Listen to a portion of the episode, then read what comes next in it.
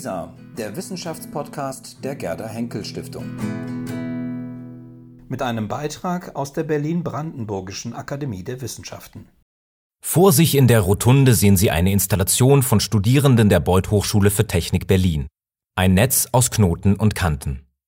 Wenn Sie durch die Rotunde hinunter ins Erdgeschoss blicken, erkennen Sie auf dem Boden eine mikroskopisch vergrößerte Infusorienzeichnung Christian Gottfried Ehrenbergs. Die Mikroorganismen von Ehrenberg und die futuristisch anmutende Installation sind nicht nur durch vier Stockwerke voneinander getrennt, sondern auch durch 200 Jahre Forschung. Und dennoch haben sie viel gemeinsam. Ehrenbergs Interesse galt komplexen Zusammenhängen im Bereich der Mikrobiologie. Heute sind Bioengineering, Biocomputing und künstliche Intelligenz die Schnittstellen von Biologie und technischem Fortschritt und zählen zu den zukunftsträchtigsten Forschungsgebieten.